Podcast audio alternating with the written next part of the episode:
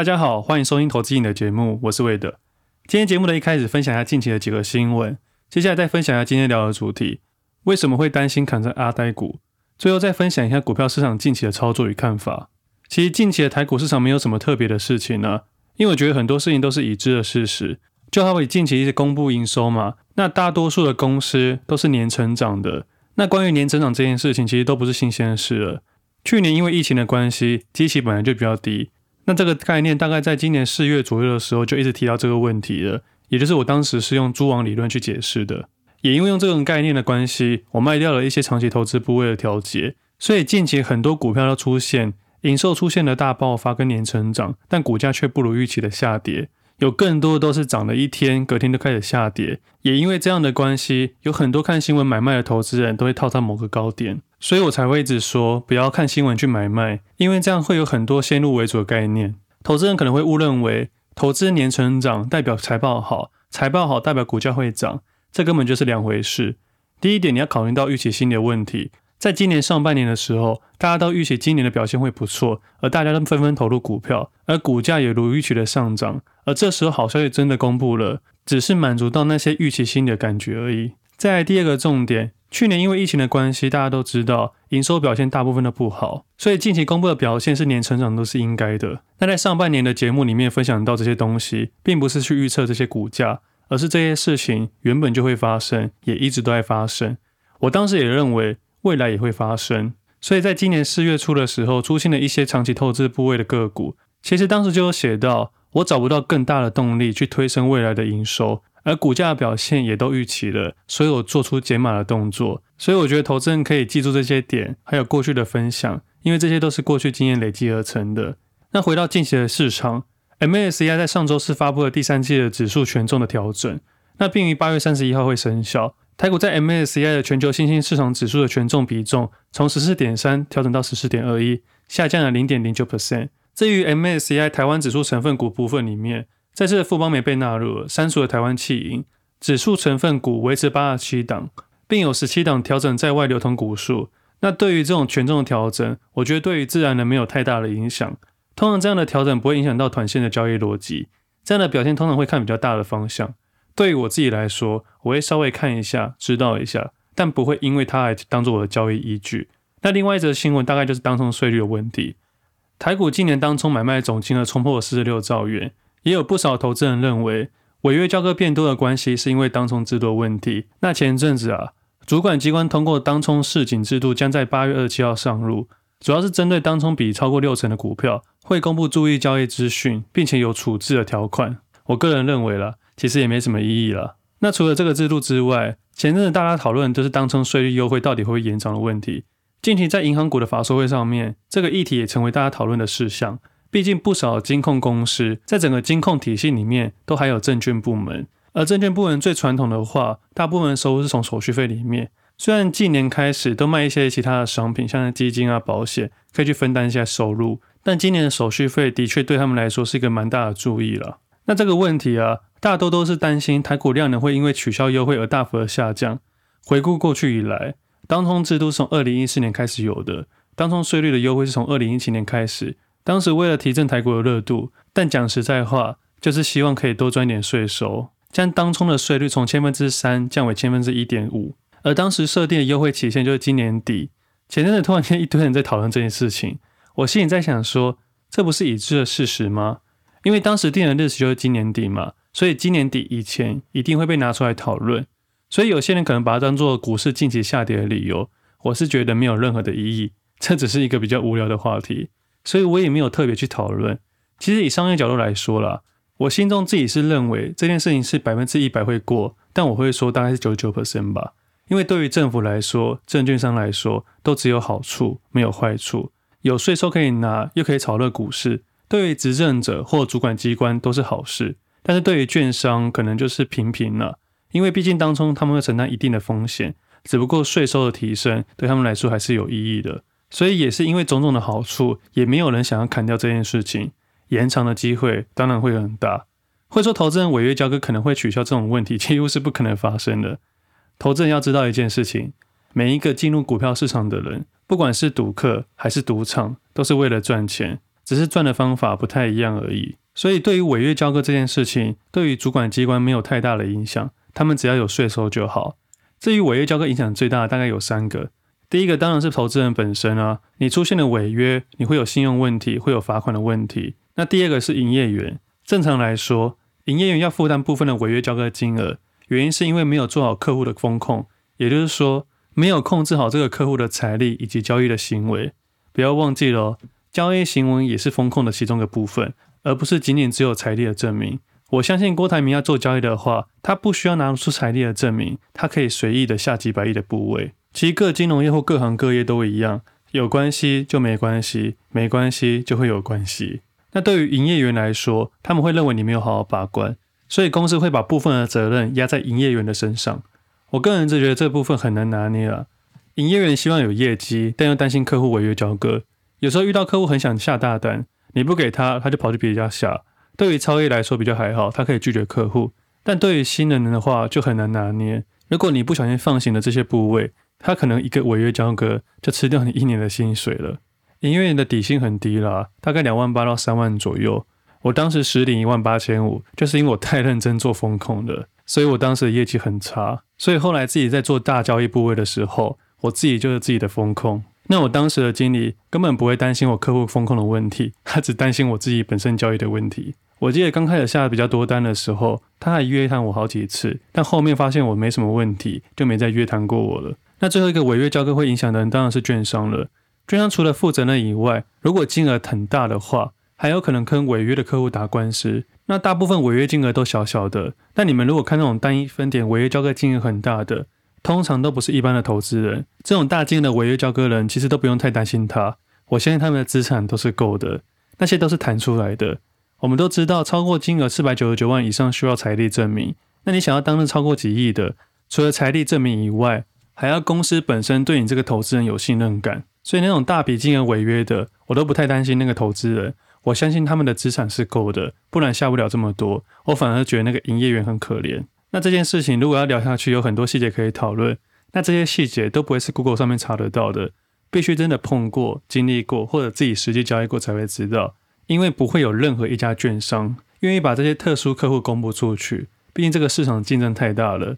你曝光的越多，他可能接触的券商越多，你就可能流失这个客户。那其实违约交割最大的问题还是 T 加二日的问题。如果主管机关让所有买卖股票的交割款都像宣传一样，里面要有钱才能买卖，自然可以避免很多违约交割的问题。但政府不敢这么做，因为如果这样做，交易量会减少百分之五十以上。税收直接打折，甚至没什么人要当冲，所以主管机关啊、券商、银行都不希望这件事情被取消掉。那这些事情的主导权都是那些既得利益者，自然这件事情就会顺利的延长了。那稍微聊一下过去的当冲比，在二零一六年大概是十 percent 左右，二零一七年开始升到十八 percent，接着每一年都有持续上升，去年上升到三十一 percent。而今年股市的盛况来说，有些时候股票市场交易量的六成都是当冲客户。那我记得昨天的新闻已经确定延长了，就有人把它解释到今天上涨的原因。那其实这些解释都是乱解释的，他们就是看了股价的走势，把它配在一起的。像我礼拜一的时候在 IG 上面发了一个限时动态，还有在 Facebook 上面发了文，大概就是解释这些事情。其实这些新闻对于交易者本身都是干扰，没有意义。即使是财报的分享，他们都会有他们想要发的点。投资人必须谨慎思考，相信价格。其实以我的交易经验来说，这类新闻对于交易者本身都是干扰，没有意义。但它会跑入你的潜意识里面。我的意思是，如果你没有办法很独立的判别这些新闻的含义时，对于新手投资人都会是干扰。它会在你的下单那个瞬间，用某一个不合理的理由去支撑你买进或卖出。所以我才说，请相信价格，不要用新闻解释股市。快点，今天早上开盘是先跌两百多点，最后才上涨一百六十点，也就是说。今天从低点到高点上涨了四百多点，我自己也在今天提高了部位。其实我本来礼拜一要录音的，但我后来想想，我当初为什么坚持要固定礼拜一录音，应该是我自己给自己的一个小约定吧。刚开始录音的时候花了我非常多的时间，但我每个礼拜的时间有限，我每天都要看盘，每天都要交易，每天都要做功课。我也不想要提前录音，或者把一天录好几集，然后把它拆好几天这样去分享。我个人是觉得。做任何一个商业行为的时候，你都要有你的差异性，而我觉得投资瘾的差异性就是我是实际交易者，并且我是当天分享的。也因为当天分享的关系，更能贴近股票市场，更能贴近投资人的心声。像这样子类型的录音，就像是跟各位分享我的交易心得的感觉。如果预录的话，就好像在讲一个过去式。对于盘面的观察，都一定是延迟或事后论的感觉。所以我是希望各位可以订阅 Podcast，如果真的有节目要上来的时候，大家可以立马知道，因为这些都是当天的一些看法。那可能你过几天或过几周之后再去看的话，可能观念、概念、想法都截然不同了。回到录音这件事情，我当时给自己的约定是，我要坚持这件事情一年，并且一周要花一些时间在这上面。所以我才把礼拜一固定空出来，专心的录 podcast。不管是我自己的生日啊，还是跨年，我都坚持礼拜一要录音。这可能是自己对于一些事情的执着，也是我对于交易的执着。那到现在已经九十七集了，我也能接受这样自言自语的感觉，不会像一开始这么的排斥了。像我每次要录音的时候，都会深吸一口气再去录音，因为每次录音都对我来说是蛮累的。那另外一个方面，当时有一些固定的广告，所以都要固定的时间录音。那很惭愧的是，最近已经没有广告业配了，所以我想说时间就不用这么的硬了，可以弹性一点点。所以之后的节目可能不会固定礼拜一录音，看到市场有什么特别的或好玩的，我想要跟各位分享的时候，就可能会突然录音了。但一周要录几次呢？我还不确定。但有时间有看到什么想法，就会跟各位分享。那我们回到台股市场，其实，在近期的 Press 里面、Podcast、Facebook 上面都有一直提到，过去的市场正在下跌。从七月中开始就开始聊这件事情了。过去一个月的八篇文章，每一篇文章都说市场正在下跌。目前的自己也是偏保守看待。而在每周写一篇的文章里面，台股得来数也可以明显的发现到，观察类股越来越少了。近两周几乎是完全没有。所以不管是每周写的长文，或者是每周周末分享的台股得来书里面的内容，都会发现到主观的长文跟客观的短线，都发现市场正在下跌之中。那在上一集的 Podcast 上面也有分享到，用试点的概念去分享加元指数正在下跌之中，然后有许多的个股都在下跌或者是盘整，只有少数的几个个股是在上涨趋势之中，比如当时的自行车类股的美利达跟巨大，以及当时的联电。加权指数用四点，那一般个股用三点，就可以简单判断出现在的格局是上涨格局、下跌格局还是盘整格局。那在这段时间自己的操作其实蛮简单的。在节目上面没有说到做空的事情，不像当时做空海运股的时候提前讲，后面就可以一起讨论了。但这次没有先说，我就不讨论了。只不过最近有听众问我说，这次的放空会像上次一样五月用选择权吗？自己这次没有使用选择权，那他问我说为什么没有使用选择权？其实原因很简单，如果你都有在交易的时候，你会发现五月中的下跌是因为没有人买而造成滑价的问题而快速下跌。我相信当时的部位是来不及卖掉的。我自己是来不及卖掉，我相信其他人应该也都来不及。而当时快速下跌的走势，我认为是暂时的，而且快速的，所以才用 buy put 去做一个快速的避险。当时下跌的速度其实是非常快速的，很多我卖掉的个股都打到跌停，当时也是停损了好几百万。但还好，后来选择权 buy put 又补回来，虽然还是停损了，但我觉得当时的交易我很满意。所以在后来也抢到相对的低点。我觉得当时可以抢低点的原因，是因为我当时先做停损了。可以看一下过去 Facebook 上面的文章，就会知道当时停损在盘中发文。老实说，那时候跌的真的太快了，我也砍得很快。当时要不是用 Buy Put 去获利，当时的损失应该是今年比较大的。那这次的市场比较不太一样，这次是缓缓下跌的，我也有足够的时间去慢慢调整我的短线部位，所以后来把我控制的部位在二到四成之内，甚至有不少的时间是维持在两成以内的水位做交易。那库存水位要怎么调整呢？其实这一波如果排除期货的部位。光是现股做多的部分还是有小小获利的。我解释一下为什么在低水位的调整，在盘整下跌之中可以不亏损。以实际交易的状况来说，低水位的调整会有足够的时间在缓跌的上下震荡中去做转换。这部分是要靠一些交易的技术，但对于一般投资人是比较难的，也非常难去形容这件事情。那其实最简单的方法还是不要乱动作，因为在小部位交易的话，可以进出很容易。因为低水位，如果遇到急跌的时候，就像我上个月说的一样。我希望它大跌，因为我能用更低的价格将部位提高，而且等到市场快速上涨的阶段的时候，我的均价会比别人优势。所以不管是心理或者是部位都很好调整。所以考量到以上两个点，交易实际跟心理状况，维持一个低水位去接受一些盘整盘跟下跌盘，你不会在真正在发现在上涨或反弹的时候，把你的交易心理完全磨烂。那最后一个考量点当然就是选股上面了，这也是很重要的一个点，就是我一直一直在强调的。每个人的派对都不一样。假设你在七月底的时候买进了联电，之后没有乱动作，一直到了今天，你应该还是获利的。甚至在今天开跌的时候，你可以稍微做出加码的动作，并且开始找寻你的退场点。那我近期这段时间是交易两个族群，第一个是面板类股，第二个是海运类股。面板类股主要是因为 PP 上面写的那些东西，而以短线价格概念来说，自己是在写完文章的那几天开始布局。投资人可以注意一下，当时上的那篇面面俱到的文章是在七月二十二号的星期四。但是那一周我就是决定要写这个了，不然我无法在收盘的两个小时之内整理了这么多的资料。所以就像我节目一直分享的，我先注意再决定。那很幸运的是，在八月四号涨停板的时候，这里算是拉出成本区了。不过在上一集有分享到，我做了一些调节。那以面板股来说，一直到今天少了超过七位数的获利，但一直到今天开低的情况下，都还没有到亏损。所以在近期的交易里面，思考的时间跟看的时间比交易还要多很多。那少掉的未实现获利也不少了。但我自己本身的经验来说，即使是未实现的获利没有去已实现，但至少我有遵守我的交易行为。那分享给投资人一件事，你能错失多少的未实现获利，代表你的格局也渐渐扩大了。那回到交易市场里面。除了面板股以外，近两周的自己在交易一些海运股。在七月十号文章里面写到，吃鱼头的难度做空。当时在文章内写到的就是海运股。当时写的做法是吃鱼头，也在文章的后面说鱼尾之后再写。那在上一集节目都有分享到，做空的鱼尾并不是做空，是做多。我知道这个部分可能打破很多人的思维，但听众可以试着想一下，如果以数字概念的角度来说，向下放空的获利空间是在高价还是低价比较多？可我在下跌的时候，空间会越来越小，相对的获利也越来越小。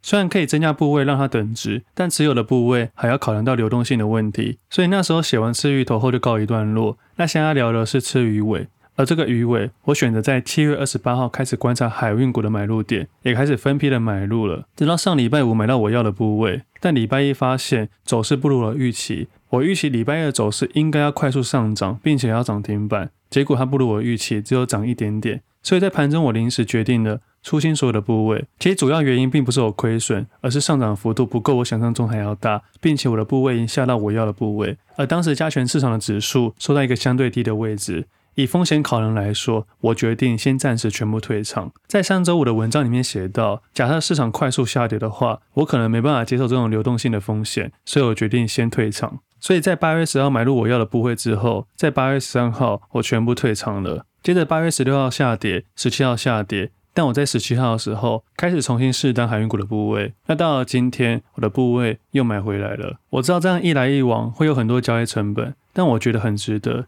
就因为我不预期未来的走势，我会认为主观相对危险的时候避开来重新看，而在自己觉得看错的时候再立马补回来。所以今天整体部位的短线上面向上调整了不少。接下来开始观察要如何退场了。那我在想说，今天的交易行为外人可能看起来很奇怪，我个人会是觉得，因为我过去这段时间都维持小部位，并且专心几只股票，而且没有随意交易，才能理性的决定退场跟进场。那果断的退场这件事情就要分享到交易心理的问题。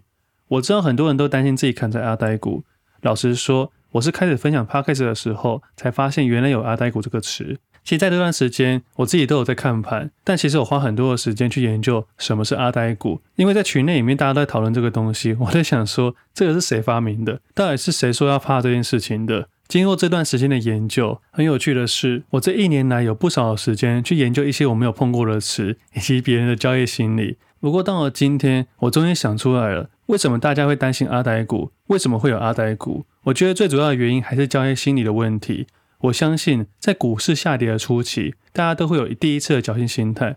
比如说，你预期碰到十日均线就要退场了，但可能听到某某新闻或某某人，或者是哪些分点的持续买入，而开始不相信价格，而选择去相信这些外界的理由，所以才出现了第一次的侥幸心理。接着价格跌过十日均线，开始到月线的时候，就会想说：好，碰到月线了。我加码一下，毕竟人家都说月线有撑嘛，那这个撑和这个说到底是谁说的，谁来撑的？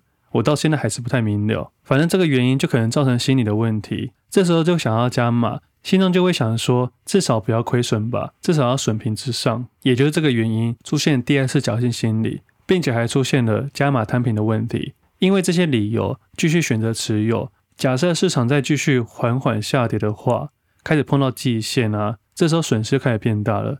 假设有原本一百万的部位，一开始只投入五十 percent，亏损二十万，因为第一次的侥幸变得八十 percent，亏损三十五万。接着第二次侥幸，发现自己持有了一百 percent，亏损了超过五十万。此时的投资人就会做出一些原本没有做的事情，比如说开始注意夜盘期货，开始注意美股，开始问东问西，开始睡不好，开始懊悔，或者是想要少赔一点。这时候心态就开始出现问题了。你的心中只有小赔或大赔，而没有现金去处理这些不如意事。这里会用处理的关系，是因为现金有空间让你专心将部位亏损下降，而不是拿来摊平赚更多的部位。这也是缓缓下跌最难的地方。其实，在第二次或第三次侥幸心态出现的时候，投资人会有种心态是：我要开始做长期投资了。原本的短线交易部位变成长期投资，反正把 App 删掉之后，看不见为净。其实我老实说，这样的行为不一定错误，但你要保证，你不能在短时间里面把这个长期投资再换回短线交易。这样你就会发现到，你的左侧、右侧、长期、短线全部混在一起。市场只有出现难题的时候，才可以看出这个考生的差别性。如果你忍不住的时候，哪天美股大跌，夜盘期货大跌，新闻讯息开始悲观，分享者开始悲观，当天投资人可能就打开看盘软体，打开这个潘朵拉，看到市场的快速震荡的走势，以及眼前的亏损金额超过自己的想象，还有过去的懊悔的负面影响，就有可能一口气卖光所有的部位。这时候就可能砍在所谓的阿呆股。那其实我认为啊，这个阿呆股没有一定的判断点，我倒是很少去想这件事情，因为我心中是这样认为的：退场就退场，停损就停损，哪有什么阿呆不阿呆的？我只是把钱换到更好的标的上面。投资人不要忘记了，在过去的分享之中有说到，现金也是标的之一，在短线交易的逻辑里面，持有现金也是其中一个标的。其实，在长期投资的概念也差不多了。还记得在五月中的时候，我买了五十 percent 的美金，虽然到现在为止都还没有获利，不过对我的角度来说，至少没有放到股市里面让它下跌。所以在长期投资的概念里面，现金也算是一种标的，而美金本来也就是一种现金啊。那会造成阿呆股最大的原因，是因为你在第一次的时候没有退场，第二次没退场，第三次，假设在第三次的时候还是不愿意退场，等到市场确定开始下跌时，老实讲。砍不砍都没有意义了，因为等到确立的时候，你砍在哪个位置点，不管是心理还是数字，都有可能是这个阿呆股。而这个阿呆股的位置点，也可能像是我这种短线投机客的切入点。股票市场其实不难，有很多概念都是交易行为的解决问题。我相信有收听投资瘾听众的朋友，或者是有订阅 Birdsway 的读者，都能感受到这种下跌时持有现金的感觉。你不需要去预判，你也不需要随意交易。在你心中清楚的知道自己的一致性，右侧就是右侧行为。我今天早上看到期货的大跌，我心中认为今天应该有机会提高自己的库存水位，但其实我心中只是有机会，我没有一定肯定。所以在一早的时候就有分享到，在这个月的观察以来，还是有不少个股可能也是右侧的观察类股。其实今天一早发现的就是海运股跟面板股啊。我自己是维持低水位，但今天把部位提高了不少。那相对来说，我的优势比过去一个月来随意交易的人还要好很多。至少如果明天跌停，我还是可以果断的停损，果断的退场，损失我也能接受。我比其他人多了这么多的耐心去观察这个盘面，自然也多了那么一点点信心。我觉得这是坚持一致性交易行为带来的好处。至少我清楚知道自己在干嘛。另外还有一件事情，还记得我曾经说过吗？对一个短线投机客来说，如果你相信价格的话，心中就没有一定的死多头或死空头。海运股就是近期最好的例子。在设计每一个投资游戏之前，设定好你的停损点，想好你的部位，你就可以自然的去交易了，自然就不会有一定的多头跟一定的空头。你我都是在交易上面想尽办法赚钱的一份子而已。这次比上次多的听众私讯我说，他们看了那一篇一致性的文章，学到很多东西。愿意去坚定相信右侧交易行为，这波下来降低了水位，自然损失也较少，也清楚知道自己在干嘛。虽然有几次想冲进去接刀，但后来都忍住了。不过我还是要提醒一下听众朋友，目前的市况还是下跌盘，但个股有些在上升趋势，而我们要试着去找一些优劣。记住，每个人派对都不一样。在过去的交易经验以来，整体市场的加权指数会影响到个股，但单一个股的走势不会影响到整体大盘。但在相对性来说，个股的表现不一定会跟大盘一模一样，里面掺杂的东西太多了，请专心自己的投资游戏。那如果有些朋友是停损的，可以从今天往回去做一些检讨，可以试着去想一下，有没有坚持自己的退场点，有没有侥幸心态，有没有坚持自己的左侧或右侧，有没有去预判价格，有没有找人取暖。其实我有时候在想，如果我自己在一进交易市场的时候就能听到自己投资人的节目，我真的会蛮开心的。因为如果现在收听节目的朋友，你认识我的话，又刚好懂一些筹码分点，就可以知道我以前的公司，就会知道我过去说的都是真的。最后再说一个故事，在交易市场里面，我每天都观察盘面的变化。有时候发现天气不好，我就提高警觉，甚至是开始准备闪。等到飘雨过后，我开始注意，会开始去思考，这次是一般的下雨还是暴风雨？如果是暴风雨，我该怎么做？要如何去解决这些问题，而不是过度去相信一些气象报告、股市预测，什么一万点多少点会止跌，或者各种有的没的预测方式。其实我的想法是很简单的。我就尊重价格，并贯彻自己的交易新闻，就不会去想有没有阿呆的问题。那也可以说我是胆小了。我觉得天气不好，就暂时不出门，等到好天气再出来。我觉得有一句话很有味道，分享给听众朋友：暴风雨来临之前，总是先飘着雨，等到雨渐渐放大的时候，大家都开始意识到时，暴风雨就停了。希望我在节目上的分享可以理性、真实。让听众朋友可以独立且理性的观察这个市场。当然，更希望的是各位听众可以有一些帮助，跟大家一起聊聊天，一起撑伞。今天节目先到这里，我们下次见，拜拜。